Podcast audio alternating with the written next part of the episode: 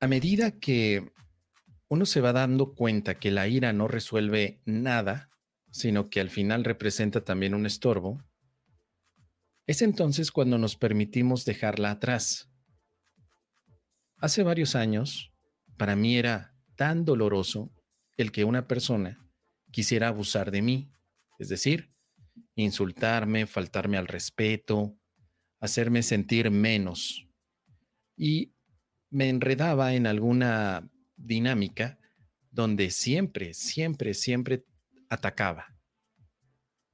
Parar los pies a alguien o insultarlo, hoy en día para mí ya no es opción. Y no es opción porque lo veo innecesario. ¿Qué gano yo insultando a alguien porque me ha hecho daño? Lo que gano más es liberarme del daño más que insultar. Los insultos no resuelven el daño. Y si la otra persona no se quiere arrepentir, tampoco resuelve eso el daño. Tenemos casos de personas que aunque las insultes y se arrepientan, no representan para el que fue ofendido alguna ventaja.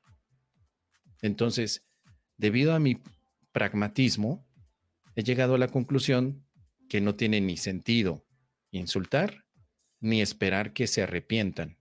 Pero lo que sí tiene sentido es liberarme yo mismo de los resentimientos.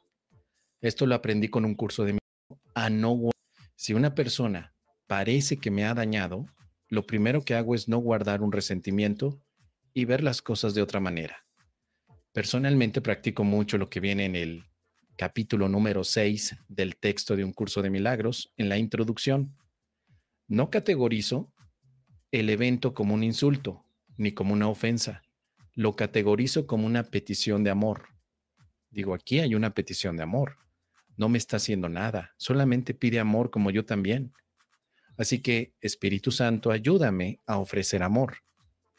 Ese es mi mecanismo al día de hoy que me permite estar protegido para cualquier tipo de resentimiento y vivir, vivir muy contento y muy feliz, vivir en paz, vivir sin cargar esa parte del resentimiento que te hace sentir tan cansado y agotado. Además que me mantiene con una actitud positiva y constructiva ante los demás. Por eso, actualmente ya no me dan tantas ganas como fue en el pasado. Hace 20 años, todo el tiempo me daban ganas de insultar a la gente. Y de hecho me pasé 30 años insultando a todos porque no se arrepentían ante actos que para mí eran dañinos.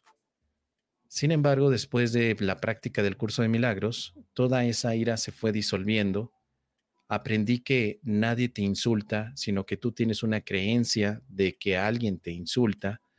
Solté la creencia y ahora lo que yo veo es paz o peticiones de amor para yo ofrecer paz. Pero me ha llevado un entrenamiento de 14 años en el primer año ya tenía resultados, por supuesto, pero 14 años de práctica del no insulto. 14 años en los que constantemente me recuerdo que nadie me está insultando. Nadie tiene el poder de insultarme. Nadie. Hoy vivo sabiendo eso. Y no importan las palabras que me puedan decir. Yo soy el que determina si eso significa insulto o no.